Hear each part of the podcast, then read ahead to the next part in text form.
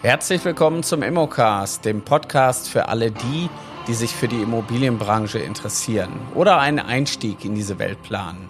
Ich bin Carsten Frick und werde euch durch diese spannende Reise begleiten.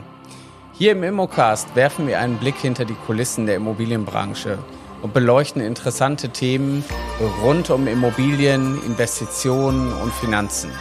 Wir sprechen mit Experten, erfahrenen Praktikern und erfolgreichen Investoren, die ihre Erfahrungen und Erkenntnisse mit uns teilen. Also schaltet ein, seid dabei, wenn wir uns gemeinsam auf die Entdeckungsreise durch die Immobilienwelt begeben. Der Immocast, der Podcast für alle, die, die sich für Immobilien begeistern. Kann ich eigentlich nebenberuflich als Immobilienmakler starten? Die Frage, die wird mir so häufig gestellt, dass ich sie heute mit euch mal richtig intensiv auch ausdiskutieren möchte. Per se ist es so, wenn man in die Immobilienbranche einsteigen möchte, dann ist das natürlich ein Weg in einen neuen Beruf. Und ein neuer Beruf hat natürlich auch immer seine Aufgaben, die mitschwingen und auch natürlich seine Lernphase, wo wir alle ein Stück weit auch gucken müssen, ob wir für den Beruf auch geeignet sind.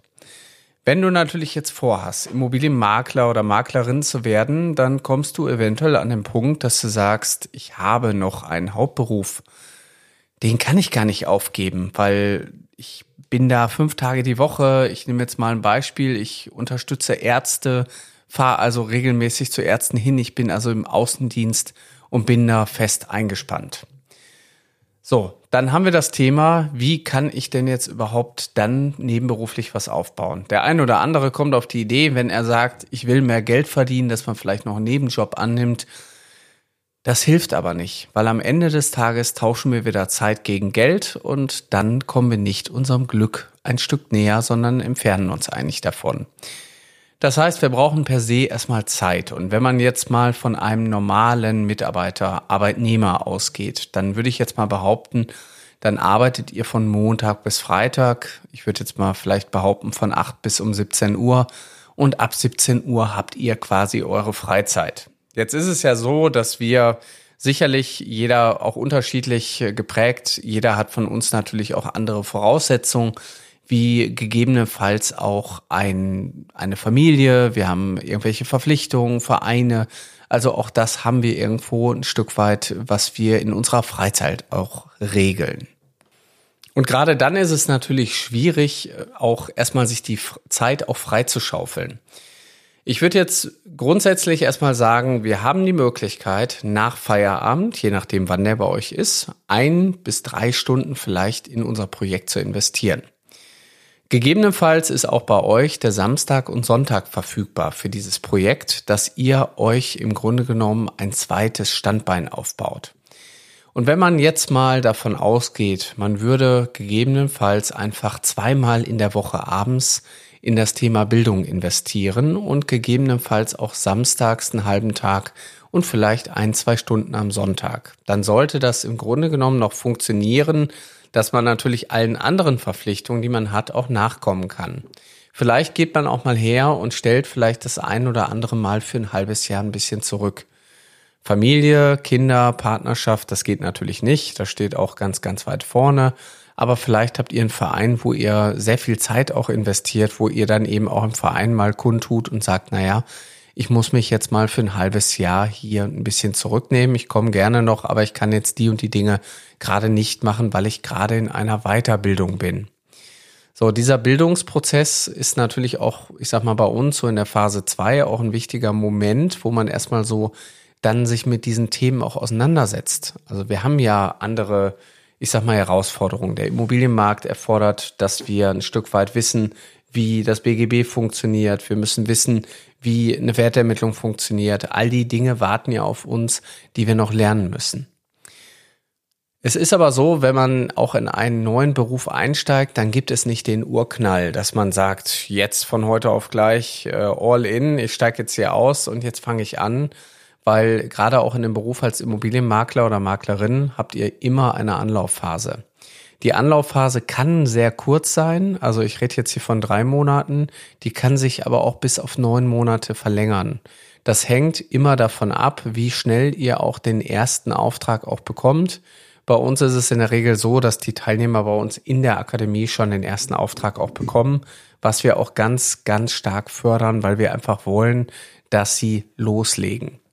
So, und dieses einfach loslegen, das ist schon ein Kernproblem. Das heißt, wir gucken schon, dass in der Phase der Ausbildung, so im ungefähr so nach vier bis fünf Wochen, dass wir in die Proaktivität kommen.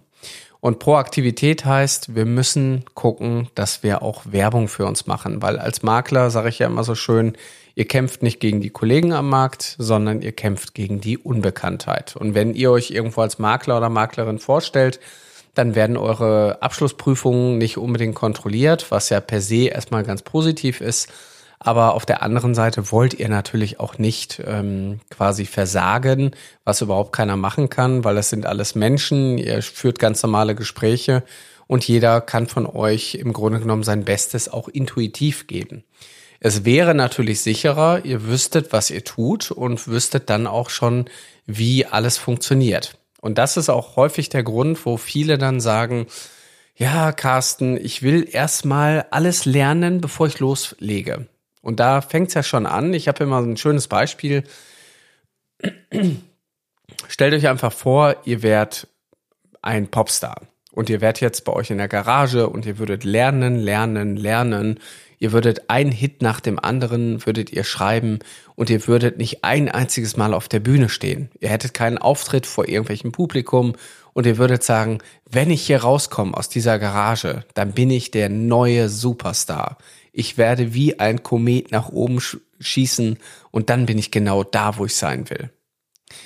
Die Frage an euch ist, wie realistisch klingt das? Es ist doch unrealistisch, dass man sich perfekt vorbereiten kann und dann plötzlich alles richtig gemacht hat. Oftmals ist es so, wir lernen an unseren Fällen, wir lernen aus unseren Fehlern. Die Fehler sind ja nicht vernichtend, sondern es sind manchmal Nuancen, wo wir uns verbessern. Mit jedem Auftritt als Superstar lernen wir dazu, wie wir das Publikum begeistern, wie wir noch besser singen und wir sind noch mehr im Training. Und genauso ist es als Immobilienmakler. Wenn du nicht losgehst und irgendwas bewegen willst und kannst, dann wird auch nie was passieren. Und genau da ist natürlich für viele so der Punkt, dass man sich erstmal hinter Büchern versteckt und sagt, na ja, ich will noch nicht losgehen, ich fühle mich noch nicht bereit. So, und das ändern wir. Das heißt, auch in der Phase drei gehen wir sehr proaktiv her. Also wir sind immer noch in der Lernphase, aber während der Lernphase gehen wir jetzt plötzlich an den Markt. Wir gehen natürlich nicht alleine an den Markt. Stellt euch vor, ihr macht eine Fahrprüfung oder ihr seid in der Fahrschule. Ihr habt jemand neben euch sitzen. Der hat auch die Pedale vor sich, der hat auch ein Lenkrad vor sich und im Falle eines Falles kann derjenige einfach eingreifen. Ist doch viel besser, als wenn ihr ne keinen neben euch sitzen habt, ja? Das heißt, ihr habt quasi einen Sparingspartner. Ihr könnt die ganze Zeit sagen, ich kann auf den zurückgreifen. Im schlimmsten Fall rufe ich den an oder hol den sogar dazu. Ja, auch das ist bei uns alles schon passiert. Also ich habe schon Abende gehabt, da habe ich mit dabei gesessen, um am Ende des Tages den großen Fisch an Land zu ziehen, weil er vielleicht anfänglich ein bisschen zu groß wirkte. Später sehen die Teilnehmer das immer ein bisschen anders. Das heißt, in der Phase drei fangen wir an, das Lernen weiterzuführen, aber fangen auch mit der praktischen Umsetzung an. Die praktische Umsetzung wird im Immobilienjob auch immer mehr. Das heißt, umso mehr Immobilien da sind, umso mehr Akquise gemacht wird und umso mehr vertriebliche Aufgaben auf euch zukommen, wird euch das auch immer mehr einbinden. Sobald der erste Auftrag da ist, wird ein Exposé geschrieben, das Ding wird online gebracht, wir gucken, dass die Vermarktung beginnt, der Vertrieb startet und jetzt können wir unsere Dienstleistung auch noch mehr zeigen. Jetzt wird besichtigt, wir gucken, dass wir einen Käufer für die Immobilie finden. Und im besten Fall finden wir den, haben dann eine Kaufabsichtserklärung und gehen dann mit denen zum Notar. Dann steht auch der erste Erfolg schon im Raum und wir stehen plötzlich vor der nächsten Herausforderung. Oftmals kommt die Frage an mich und dann heißt es, Carsten, ähm, wie schreibe ich denn eine Rechnung? Hast du mal eine Vorlage? Also auch das ist dann ein Thema. Das kommt immer erst dann, wenn die Leute an der Stelle sind. Ja. Und das ist der Lerneffekt, den ich hier meine. Das heißt, ihr lernt am besten an euren eigenen Dingen. Und wenn ihr doch schon wisst, dass ihr das erste Mal nicht perfekt macht, aber nach, bei dem zweiten Mal schon besser seid und auch beim dritten Mal noch besser werdet, dann steht doch außer Frage zu sagen, ich möchte ganz gerne, dass das erste Mal so schnell wie möglich passiert, weil danach weiß ich ja, dass ich besser werde. Also auch das ist ein Thema, der, wo sich das weiterentwickeln muss. In dieser Phase 4 äh, sehen wir zwei Abende, wo man nach Feierabend besichtigen kann oder bei Kunden sitzt und den Samstag als Arbeitstag. Ich meine, der Samstag ist ja per se ein Werktag. Das heißt, ähm, auch für euch ähm, sollte der Samstag in der Immobilienbranche immer auch ein wichtiger Tag sein. Meistens haben die Leute da Zeit und in der dunklen Jahreszeit ist so oder so der Samstag nochmal eine ganz andere, ja, Priori hat ja eine andere Priorität. So, also wir sind jetzt äh, Mittwoch, Donnerstag abends als Makler arbeiten und Samstag arbeiten. Ich kann also immer noch ganz bequem meinen Hauptjob machen. Also in der Sommerzeit auch gar kein Problem. Wenn wir dann jetzt mehr Aufträge haben, dann sehen wir doch, dass das, was wir tun, auf fruchtbaren Boden fällt. Und jetzt kommt die erste, erste richtige Abkapselung. Wir müssen zu unserem Arbeitgeber gehen und sagen, lieber Arbeitgeber, ich hätte gerne freitags frei. Wie können wir das lösen? Ich würde wahrscheinlich meine gleiche Arbeit auch von Montag bis Donnerstag erledigt bekommen, aber ich hätte gerne den Freitag frei. Dann gibt's jetzt Variante eins, kein Problem, sehen wir auch so, Sie können das machen. Sie kriegen natürlich weniger Geld, also ihr verzichtet auf den Freitag auch an Geld.